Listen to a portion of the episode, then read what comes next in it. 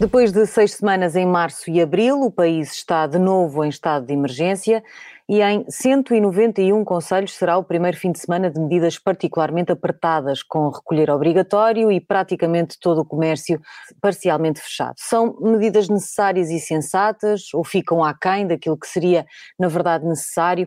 Ou é então um exagero que só conseguirá afundar a economia ainda mais, sem qualquer efeito prático no controle da infecção? Os convidados deste Nem 8 Nem 80 especial são José Magalhães, deputado do Partido Socialista, e o comentador José Miguel Judice. Eu sou a Sara Antunes de Oliveira e este debate será conduzido também pelo Miguel Pinheiro. Uh, José Magalhães, começava, começava por si. O, o Primeiro-Ministro prometeu um estado de emergência light para evitar o colapso de, de, vários setores da economia, mas acabou a decidir medidas que, por estes dias, e em especial neste sábado, obrigam ao recolher obrigatório de 70% da população, com prejuízos em setores que vão da, restaura, da restauração à cultura, passando pelo comércio tradicional. Isto, isto já não é nada light, pois não? Eu diria que uh, a própria discussão sobre um estado de emergência é light ou não light, etc., é uma discussão que não tende a ajudar a, a precisar que meios é que podem ser uh, utilizados e por que razão é que se recorre a essa figura. A característica do estado de emergência é basicamente dar superpoderes ao governo. Uh, em vários terrenos, uh, embora num quadro de controle parlamentar, de funcionamento normal das instituições democráticas, incluindo os tribunais, uh, de respeito pela separação de poderes, uh, e uh, esses aspectos são absolutamente fundamentais para. Ah, e claro, com o exercício livre de, de, direitos tão fundamentais como o direito à manifestação, o direito de reunião, o direito de associação, etc, etc. as restrições são elas próprias uma exceção e têm que ser enumeradas. Mas eu verifiquei, uh, não tinha experiência, a não ser jurídica, uh, da, na, na concepção do quadro e na, no seu aperfeiçoamento, uh, não tinha experiência do que é a confusão que se instala mal a palavra estado de emergência, a expressão estado de emergência é pronunciada. porque de imediato há quem acredite, ou diga acreditar, uh, que uh, isso se teria e deveria traduzir numa espécie de código da estrada. Uh, ou seja, como sabem, o Código da Estrada é um dos diplomas mais terríveis para a aplicação, mas sem o qual haveria caos na, na estrada, na circulação rodoviária. Uh, mas o, o, o, decreto que estabelece o estado de sítio, presidencial, e depois o decreto governamental uh, que agrupa e, define as medidas de execução, uh, são tudo menos um código da estrada. Uh, tem que ter precisão QB, clareza QB, mas tem a irritante característica de serem regras que têm que se adequar, na verdade, à curva. E Sim, a curva, mas, mas o ponto é que é móvel. Sim, mas o, o, o, problema é que quando se tratou de pedir a aprovação de um estado de emergência em termos abstratos, o discurso do primeiro-ministro era de que isto era medidas muito suaves e em poucos dias, aliás, se calhar, uh, se bem me recordo, até no próprio dia ou no dia seguinte a ter praticamente a autorização para legislar neste novo quadro, vieram medidas muito mais duras. Não é? Não foi dito que em nenhuma circunstância uh, seria necessário uh, não, agravar, não foi, mas ou dois... as medidas. Uh, aliás, eu, eu tive a ocasião de, de, fazer uma intervenção quando se aprovou na Assembleia da República a chamada Lei das Máscaras, uh, em que tentei apelar para a honestidade radical com que estas matérias têm que ser apresentadas e geridas perante os cidadãos, uma vez que nada se faz sem os mobilizar. Eh, e quando eu falo, falo em, continuo a falar, claro, em honestidade radical, é, por um lado, eh, não sugerir, nem deixar sugerir que os decisores políticos são uma espécie de seres omniscientes e iluminados que têm na mão o poder de transmutar o mal em bom e de, com um gesto, encaminhar os fiéis na direção certa. Não é assim. é necessário assumir com muita humildade os limites do poder público perante, do poder político perante catástrofes e é necessário gerir com grande rapidez, portanto, é preciso basicamente ir à frente do, do vírus para terem, haver reações programadas e haver uma resposta adequada. Portanto, quando, se, quando se diz, por exemplo, não haverá vacinas para todos, esta declaração é honesta, mas, na minha opinião, pouco sensata. Portanto, é preciso ter o, o, cuidado de conduzir esta batalha com verdade, uh, mas é necessário dizer às pessoas da forma mais adequada, portanto, a, a comunicação tem que ser super adestrada e pagam-se caro uh, os erros de comunicação, as medidas em concreto. Ora, as medidas em concreto não podem ser definidas, como se tem visto, aliás, não é?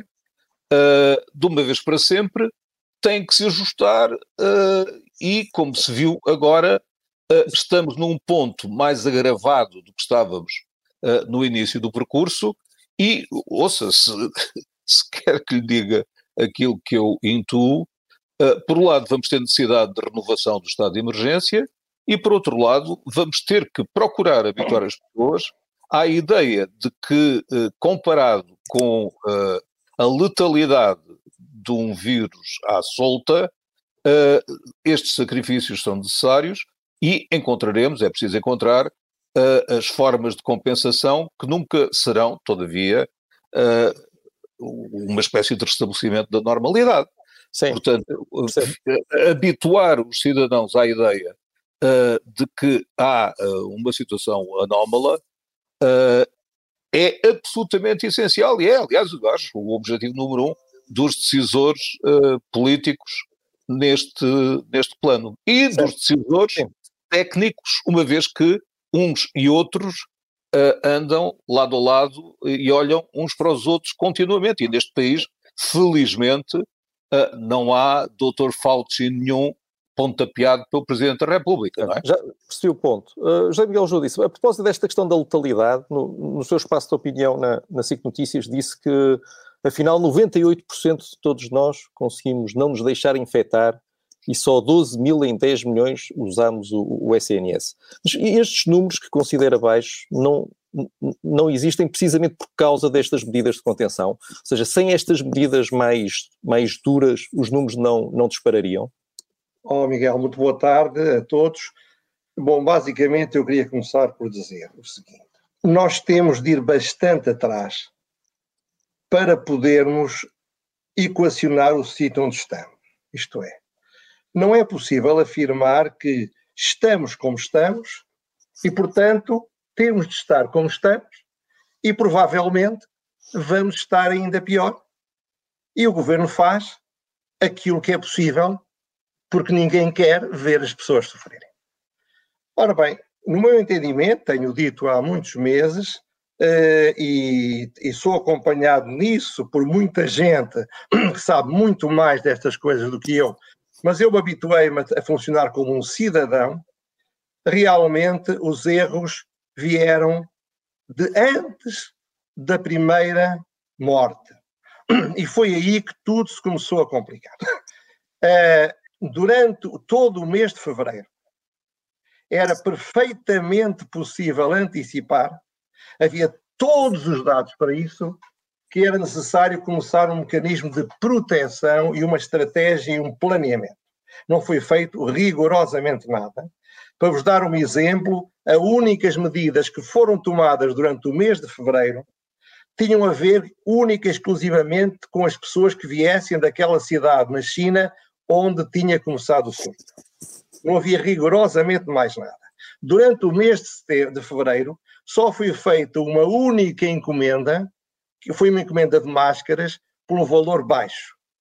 Isto é, foi dito que, como noutra, noutra pandemia anterior, tinham feito preparativos e afinal não tinha sido necessário, havia uma tendência para não correr riscos gastando dinheiro mal gasto. E o problema foi europeu. Há um centro na Suécia que reúne os maiores especialistas nomeados por Estado, burocratas de qualidade, para analisar e para resolver este tipo de problemas. Ora bem, houve uma reunião no, no dia, salvo no dia 25 de fevereiro, que tinha uma ordem de trabalhos com cerca de 150 assuntos e não houve uma única decisão relacionada com esta pandemia. Dito isto, o problema está, aqui. Mas não, não, não, acha que está a acertar no Totobola à segunda-feira? Não, não estou, não estou porque eu não estou a apostar em coisa nenhuma. Queria mesmo que não fosse assim. Porque pois, na realidade, de facto, eu, ninguém, não, não é uma questão de incompetência de um oh, país. Miguel, Miguel, eu, eu, eu, desculpe, eu deixo-me levar o meu raciocínio até ao fim, que eu tive muito gosto de ouvir o raciocínio do José Magalhães, levado até ao fim. Uh, já estou numa idade em que me canso e, portanto, se me sou parado, tenho de recomeçar quase do princípio outra vez. Mas Sei voltando claro. ao tema, eu desde o final de abril, que tenho sido uma voz inequivocamente crítica em relação às opções que foram tomadas. Mas estava a falar em fevereiro, é por causa disso que eu fiz a pergunta. Estava não é segredo. Não é, não é, é? Estava a falar em fevereiro. Pois, em fevereiro. Não, não é em fevereiro. Mas... critica desde abril. Eu estou a dizer que em fevereiro, se calhar, era difícil, não? É, era, mas são eles é que são os especialistas. Eles tinham toda a informação necessária para terem cautela e para se precaverem. Aliás, a, a, diretora-geral chegou a afirmar, e foi desmentida pelo primeiro-ministro, que previa um milhão de infectados. Ora, prevendo um milhão de infectados, esperava-se que tivessem sido tomadas iniciativas que não foram tomadas. Seja como for, o ponto aqui é que desde pouco tempo após o começo das mortes era evidente uma coisa. Estávamos perante uma pandemia que era pouco letal e muito contagiosa. Uma pandemia que, precisamente por ser muito contagiosa, por não ser muito letal, é, pode ser muito contagiosa. Isto é, o vírus não mata o hospedeiro imediatamente. Portanto, o que era necessário era uma estratégia adequada a esta mesma realidade. Também havia outra informação que se sabia. Este vírus era inequivocamente perigoso e eu lembro que em 7 de abril já fiz, já apresentei dados quantificados que o demonstravam. É, é altamente perigoso, não sei porquê, mas é assim, para pessoas que tenham mais de 70 anos e a sua, a sua relevância, o seu risco para pessoas com menos que 70 anos, se não tiverem comorbilidades, é muito, muito reduzido. Então, a estratégia que devia ser seguida era uma estratégia de proteção dos que são é, mais sensíveis é, a, a, adoecerem gravemente, e a estratégia sobre todos os outros devia ser uma estratégia orientada para os convencer que deviam proteger os mais velhos e não uma estratégia orientada para dizer que eles deviam proteger a eles próprios. Ora bem, isto, com isto fez, fizeram-se coisas completamente absurdas. Quem é que não se lembra de estarem a medir as pessoas que iam à praia, mas não estavam a medir as pessoas que iam aos lares? Quem é que não se lembra do, do, total desleixo com que foram tratados os lares? O Serviço Nacional de Saúde mandou regressar os médicos, todos que, que em part-time trabalhavam com os lares. Os lares foram completamente abandonados. Não foi o único país, Portugal, em que isso aconteceu, mas realmente a grande maioria, 40% dos mortos, morreram em lares. Portanto, eu acho, para começar, que há que dizer isto. Isto correu mal, em grande parte, porque foi muito mal estruturado.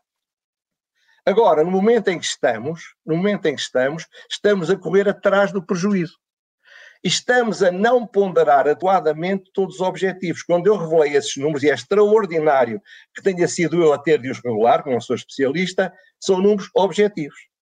Não houve, tanto não houve proteção, que segundo o governo diz, 67% das infecções foram no ambiente familiar, pois apesar disso, houve 98% das pessoas que estavam em famílias que tiveram cautela. Ora, o que é que tem sido a estratégia aqui? Aquela estratégia que é comparável à guerra antes de haver a possibilidade de fixar os alvos adequadamente. Disparam-se bombas em todas as direções, a ver se alguma acerta onde tem de acertar. Em vez de focar a estratégia nos sítios onde deve ser. Repare, não há dúvida que há apenas, óbvio, praticamente esses dados não são divulgados e é um ponto gravíssimo porque a cidadania tem de ser informada. Continuam a não informar, eu há meses que peço informação e ninguém é lá, nem a mim nem a ninguém, mas não há dúvida que em outubro havia 7 mil e tal pessoas que tinham estado internadas ou estavam internadas. Eu fiz uma extrapolação e penso que devem andar à volta de 12 mil, mas não faço ideia nenhuma. Isto é, temos 12 mil pessoas que estão a criar carga sobre o Serviço Nacional de Saúde, mas o Serviço Nacional de Saúde, a Ministra, durante estes meses, não fez rigorosamente nada para ter alternativas compensatórias para as dificuldades. Mais, o plano outono-inverno devia estar pronto em julho. Ora, em outubro ainda estava o próprio bastonário da Ordem dos Médicos a dizê-lo, que o plano ainda não estava completado. Nós já vamos ter a oportunidade de falar, eh, perdão-me por interrompê-lo, nós já vamos ter a oportunidade de falar sobre esses planos específicos para esta fase, mas uh, José Magalhães, vamos voltar aqui a uma ideia que também falava José Miguel Júdice, em, em, apenas seis dias, e já falámos disso há pouco, as regras mudaram várias vezes. No, no sábado passado foi anunciada a, a, a, regra do recolher obrigatório, no domingo foram anunciadas as sessões, na quinta foram retiradas essas sessões. Estes zigue-zagues não deixam as pessoas perdidas? o nome dessa, desse fenómeno não é zigue-zague. O nome desse fenómeno é uh, adaptação e adequação da resposta às circunstâncias que são uh, voláteis. Uh, Conseguiu, segundo os indicadores revelados hoje, alguma melhoria no norte, no, no, sistema de saúde a norte, mas continuamos com um RT de 1,11 Uh, o, o, que significa que uh, a, a, pandemia continua a expandir-se, embora a, a, velocidade comparativamente menor, uh, e portanto há que continuar a fazer uma chuva de medidas para achatar a dita cuja curva, uma vez que 6 mil e tal mortes, quase 7 mil, é, é obviamente coisa séria. Mas isso não significa também que é sempre por reação? Uma não, significa... não volta, nós reagimos, sempre... o número sobe, reagimos outra vez, não está a haver uma antecipação nas decisões e há sempre um atraso, nós corremos atrás do prejuízo? A única forma de evitar essa sensação ou essa impressão que, evidentemente, passando-se tudo num mundo de homens e mulheres, uh, tem pontos de vista diferentes e apreciações diferentes, a única forma de evitar isso seria adotar, pela, adotar a solução draconiana à partida. Não necessariamente. Uma das razões do sucesso uh, português uh, na primeira vaga, uh, reconhecida aliás pelo governo, ou pelo menos muito sublinhada pelo governo, foi a capacidade de antecipação que nós tivemos em relação a uma série de outros países. E agora o que vemos é outros países a tomarem determinadas medidas e Portugal, mesmo com o primeiro-ministro a dizer que as, as, as medidas só surtem efeito duas semanas depois, só começamos a ver resultados duas semanas depois, o que percebemos é que as, as decisões vão sendo tomadas mais tarde do que outros países, eh, alguns deles até com situações um bocadinho mais ligeiras do que aquela que nós eh, verificamos epidemiologicamente em Portugal. compreendo, mas diga-me, que, que medidas é que esses outros países, referidos em abstrato, estão a tomar que não estejam a ser tomadas uh, em Portugal? Não falo das medidas, falo do momento. Dentro, dentro dos nossos contornos e à nossa escala é que a, a, a nossa escala tem algumas singularidades, uma das quais é o tamanho. Uh, mas para o. E, portanto, quando nós fazemos a comparação dos, do, do, dos 240 por 100 mil, etc., etc., o resultado é aquele que se projeta no mapa dos conselhos a vermelho. Uh, e esses conselhos são, subiram agora, etc. Pode ser que venham a baixar, pode ser que venham a subir, e na verdade o país está uh, com dois estados, na verdade quatro, porque é preciso não esquecer nunca os Açores e a Madeira, uh, em estado de calamidade por um lado, em estado de emergência por outro. José Miguel Judi estava a falar há pouco de defende que as medidas de confinamento deviam ser uh, enfim, mais concentradas nos grupos de risco, quando falava especificamente das pessoas que são mais afetadas, mas também dizia que pede uma série de dados e que eles não existem. Como é que, como é que isso se faz? Para começar por aqui, uh, os diabéticos, por exemplo, eram impedidos de sair de casa? A polícia andava a controlar as pessoas não, que tinham diabetes ou se não tinham diabetes? Deixe-me dar-lhe alguns exemplos. Uh, dois países tão diferentes como os Estados Unidos e a Itália conseguem dar em tempo praticamente real as causas de morte, as chamadas comorbilidades, que pré-existiam às mortes por coronavírus. Portugal não dá essas informações. É muito importante dar informação que também não é dada sobre a componente etária das pessoas que estão internados em enfermaria ou que estão nos cuidados intensivos. Essa informação não é dada é muito importante saber de onde vêm as pessoas que estão a fazer a carga sobre o Sistema Nacional de Saúde. Porque as televisões e as rádios e os jornais falam de três realidades, com números elevados.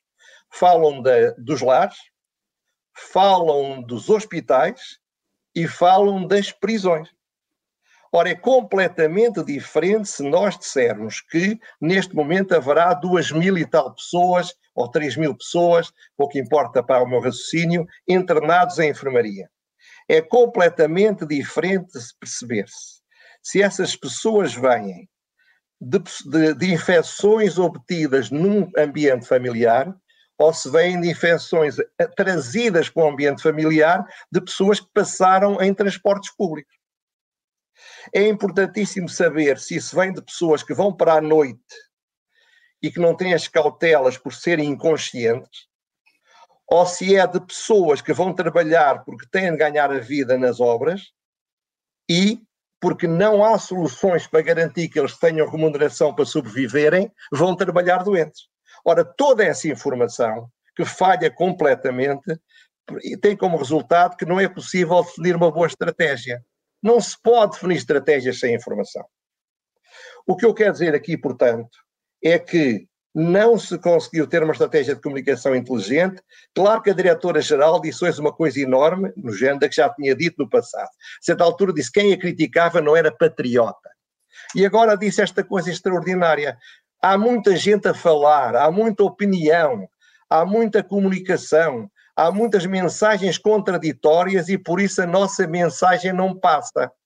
Ora bem, isso é a característica de uma sociedade democrática não, não, há ninguém que tenha mais instrumentos fazer passar as mensagens que o poder político. Olha, o poder político fez uma negociação, o observador infelizmente não teve essa oportunidade, em que deu aos meios de comunicação social 15, 15 milhões de euros de publicidade pré-paga. Não seria possível montar uma grande campanha de publicidade à volta da ideia de protege a tua mãe, protege o teu pai, protege o teu amigo que é mais que tem comorbilidades, tu podes salvar, mas estás a fazer muito mal ao outro? Não era possível fazer uma coisa. Claro, não era claro que uma coisa, tem, razão nesse ponto. Tem razão nesse ponto, de facto, há muito pouca informação uh, uh, em Portugal, não é? Nós temos muito pouca informação, mas apesar de tudo, realmente lá fora há mais. Mas, por exemplo, em, em Espanha, nós sabemos que neste momento os internados nos cuidados intensivos têm idades entre os 50 e os mas 70 nós aqui não sabemos. Ou seja, uh, não, não, não, o que eu digo é, o que eu digo é, se imaginarmos algo de semelhante. Mas porquê é que dizer que imaginar. Ó Miguel, 90 anos. Ó Miguel, como é que nós podemos. Miguel, forma como é que nós podemos, imag... como é que nós podemos imaginar algo semelhante para definir uma estratégia? Isso não faz qualquer sentido. Não, não, eu não digo é... isso. Eu não digo é, isso. Eu digo é, é saber, nós não sabemos. Ninguém sabe. Ou por outra, quem sabe não dá essa informação. Repare, você, eh, como eu dizia, houve guerras, no passado em que se destruíam cidades inteiras porque nas cidades estavam sete pessoas para serem mortas.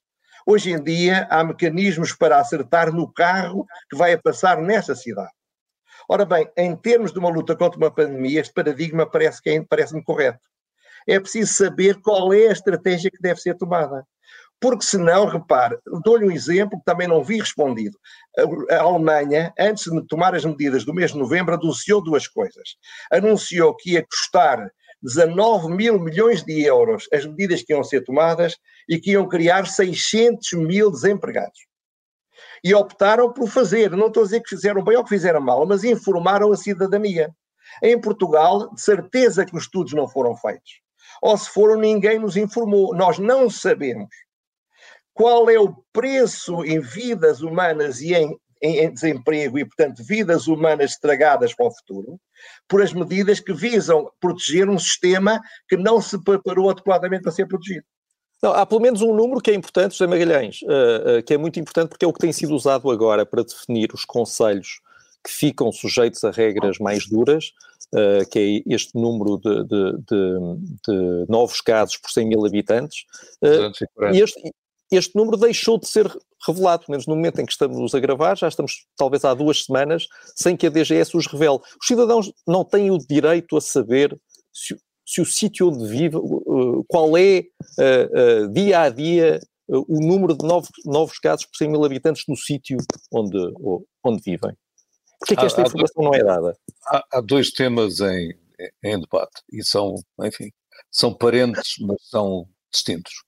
Uma coisa é dizer que o governo, no caso concreto, não tem estratégia por não ter informação bastante para a imaginar e aplicar, uh, o que não, não só pode ser dito por manifesto exagero, porque o governo está sincronizado com outros governos. A União Europeia, esta semana, decidiu que tem de dar passos adicionais no caminho de uma união para a saúde. A União Europeia acabou de comprar uma quantidade enorme de vacinas uh, ou de encomendá-las, etc, etc. Portanto, há passos que uh, são filhos de uma estratégia. Uh, a estratégia tem como um dos pontos relevantes a luta pela aceleração da produção de uma vacina que seja eficaz e depois pela sua compra coletiva e a sua adoção nos, nos Estados-membros, tirando partido da compra em grupo, etc, etc. Uh, e a nível nacional essa estratégia está vertida em uh, diplomas vários, documentos vários, resoluções, etc, etc. Uh, está tudo compilado no, no site do Diário da República Eletrónico e no, no site... Mas, mas, eu estava a perguntar mas, por este, este, dado muito concreto mas, que ninguém está a dar aos cidadãos porquê? Esse é o ponto segundo. mas há uma batalha de opinião que só pode ser ganha multiplicando os instrumentos de informação. Uh, e nessa ótica, eu não tenho dúvida nenhuma que o uso uh, adequado uh, de uma parte dos 15 milhões é absolutamente essencial. Porque, repare, tem existido uh, Mas isto não custa dinheiro, dizer às pessoas uh, quais não, são os números dos conselhos não custa dinheiro. Nós temos dinheiro, há dinheiro, esse dinheiro foi... Não, não, só estou a dizer que isso não custa dinheiro. O Governo não está a revelar esses dados porque não quer, não é por falta de dinheiro. Se os apresentar não, não, no, boletim, dados, no boletim diário, como fazia antes... Esses dados até podiam ir para o Facebook, etc. Perfeitamente. Uh, Portanto, gostava de dizer que, não, que é que não é feito. Num site do tipo conhece o teu Covid, etc, etc. Não há dificuldade nenhuma em construir um sistema de informação desse tipo e pôr as pessoas a verem. Quem acompanhou as eleições americanas uh, recentes viu a votação condado por condado, com comparação com a ano anterior. Então, o que é que há a esconder? Com a eleição anterior, etc. Ou seja, não há nada a esconder. Há um trabalho estatístico que está a ser feito uh, e que, se for, aliás, mais mal feito, dá origem a, um, a uma guerra em que se derrama sangue, uh, opinião e nervos, e esta, esta, esta batalha de opinião exige uh, que se procure menorizar os fatores de ansiedade, de medo uh, e de terror, um dos quais consiste em dizer Portugal está solto, está à deriva, não tem. Mas isso não é uma infantilização, não é uma infantilização das pessoas, dizer que elas não saberão reagir à informação e então é melhor escondê-la? Não, uma, não é uma questão de infantilização. É, é uma questão de ter em conta que estamos a mexer em, eh, em pólvora, estamos a falar com pessoas, não estamos a falar com uma manada. Mas isso não impediu, eventualmente, temer que os dados não estivessem uh, não estejam uh, devidamente acertados, não impediu que fossem libertados outros? Esta, esta semana, um estudo da Universidade do Porto mostrou que os dados que a DGS tem sobre a epidemia em Portugal não são não, viáveis. Aliás, exemplos que são aqueles anedóticos, não é? mas que mostram exatamente o que é que está aqui em causa. Há o caso de um homem de 24 anos e há três casos de homens classificados como grávidos. Dirá, coisas muito específicas. Ainda assim, temos investigadores a dizerem que isso faz com que eles olhem para uma coisa que não é tão óbvia, que tenha lá um erro e que duvidem da informação que lá está. Como é que as autoridades de saúde podem eh, tomar decisões acertadas, rigorosas, no ponto, quando são baseadas em dados que uh, pessoas de, de ligadas à investigação também não têm a certeza que estejam acertados. Nos meus tempos, e nos seus, e no José Miguel Júdice, ensinava-se na escola o que era uma sinélico, era tomar a parte pelo todo. Uh, e, portanto, quem quiser extrapolar a partir desse, a partir desse estudo uh, estatístico que uh, Portugal não tem estatísticas nesta área, ok. Posso, posso, intervir? mas é, é uma grossa asneira Uh, e, sobretudo, os decisores não podem uh, deixar-se impressionar por isso, têm que lutar pela qualidade dos dados e têm que encontrar formas de os divulgar. Eu sou, uh, eu diria, apaixonadamente favorável à divulgação, estive em todas as batalhas pela transparência incluindo a criação de comissão de acesso aos, aos, documentos administrativos, etc, etc, e às bases de dados em que estão os documentos, etc, mas, e até tive na, na, a participar no Ministério da Justiça uh, na criação, com o Ministério da Saúde, do sistema de, de registro das doenças infectocontagiosas e dos óbitos. Ora, em tempos de pandemia, uh, um dos problemas que o do ponto de vista estatístico se encontram e que é preciso resolver é o da qualidade dos dados, ou seja, os médicos e o pessoal da enfermagem têm como tarefa prioritária. Não é isso, eu posso falar. Tratar das pessoas. Uh, e, portanto, muitas das, uh, de, dos dados transmitidos estão ou incompletos, uh, ou têm dados infiáveis, etc. E têm que ser peneirados, têm que ser analisados, reanalisados para poder estabelecer séries de estatísticas que sejam uh, sólidas e apresentáveis e não tenham uh, enormidades como essas que a Sara citou, não é? Uh, mas isso, repare, é grave porque é muito fácil, a partir da exploração dessa, dessa análise, concluir de forma tremendista que não há dados, o governo decide na base de uma moeda ao ar, não há estatísticas, não há estratégia, não há nada, etc, etc. Quando tudo. Miguel pronto, Júlio, essa é a sua conclusão. Errada. Deve haver, deve haver também uma figura de estilo do Parlamento. Ora bem, deixe-me dizer duas não, coisas. Foi aprovado no Parlamento pelo PSD, José Miguel. Duas, duas ou três coisas que são verdadeiras e são factuais. Primeiro ponto por duas vezes foi perguntado, embora as, as, as, entrevistas feitas naquelas conferências de imprensa sejam muito atentas, veneradoras e obrigadas em regras, mas seja como for, foi perguntado o que é que se passa com o tratamento de dados. E a senhora diretora-geral disse, nós estamos a tratar os dados de 2019. Só quando acabarmos os dados de 2019 é que iremos começar a tratar os dados de 2020.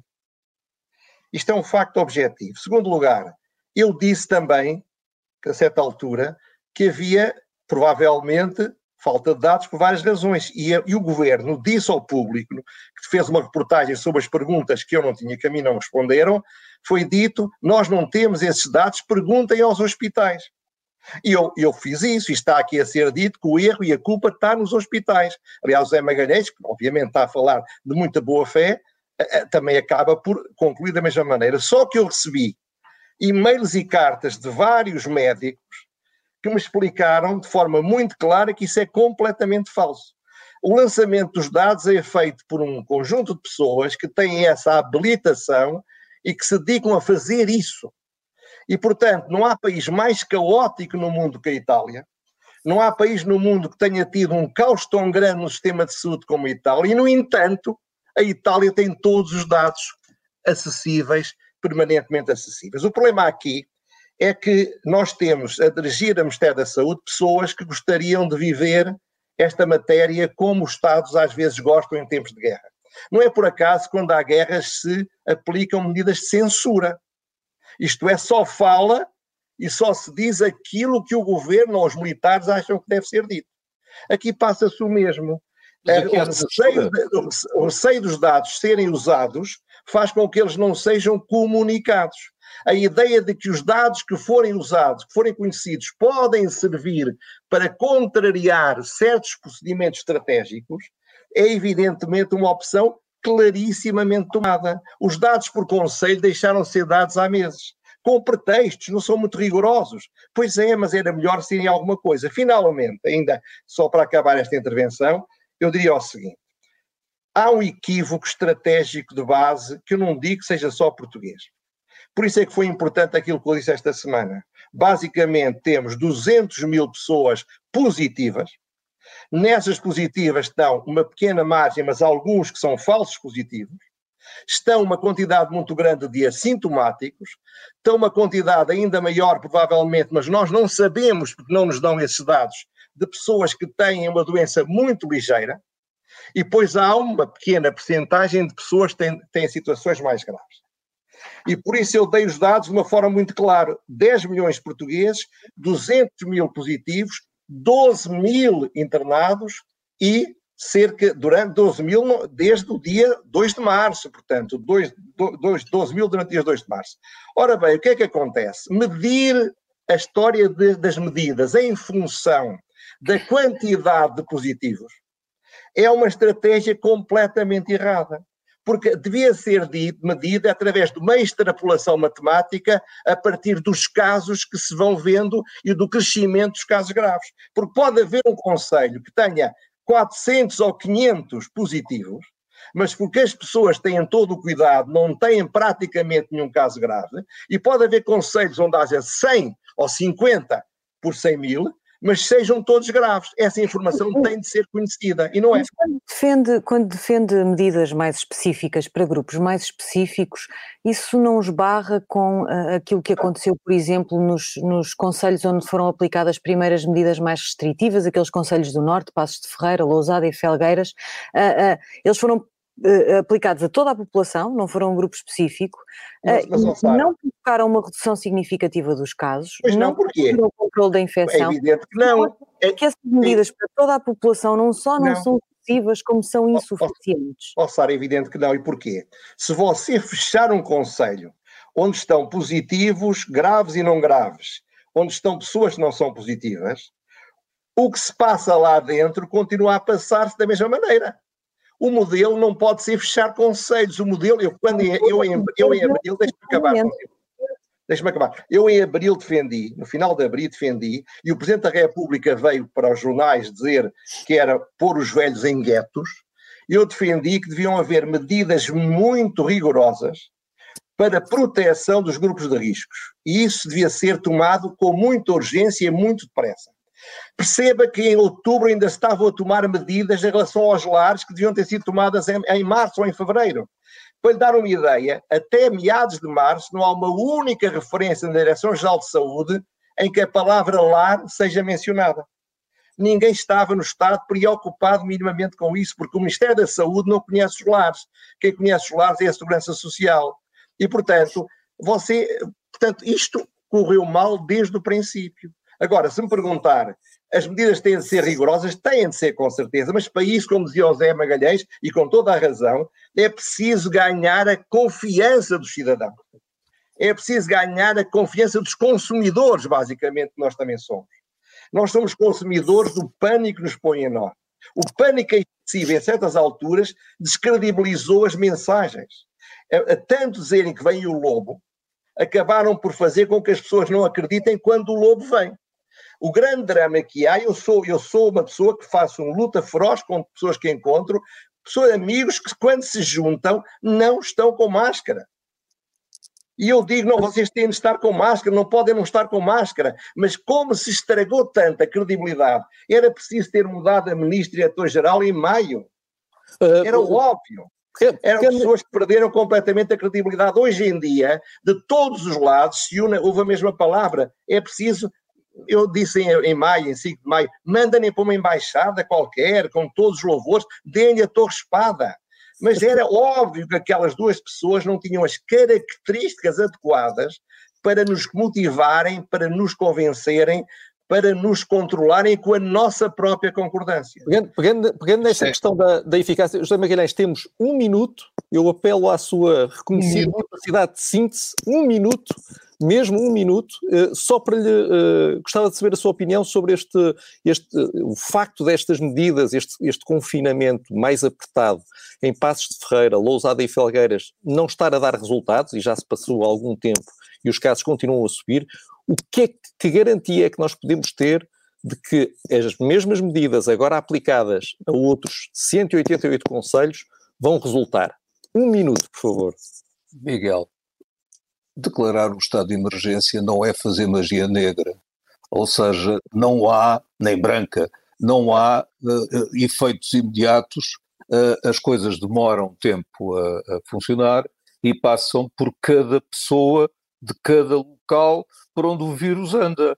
E, portanto, a, a ideia de que há soluções mágicas é uma ideia francamente demagógica, mas uh, só convence quem queira ser convencido. Ouça, nos Estados Unidos houve 70 milhões que, apesar de uma gestão de pandemia absolutamente abaixo de cão, não deixou de votar no, no Donald Trump, não é?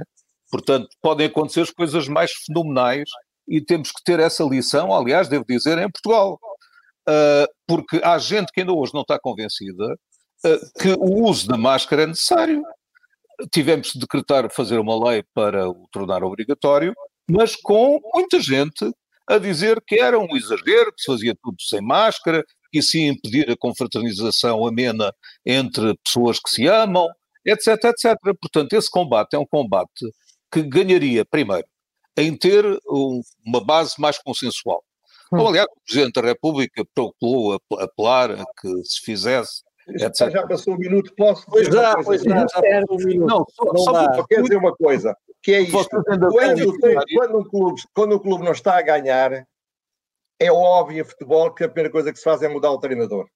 Se agora mudasse a equipa do Ministério da Saúde, essa lógica, iam acreditar na nova e davam uma nova esperança. A lógica de Benfica Sporting, pá, mesmo que o nomeassem assim, eu acho que não faria o, o efeito adequado.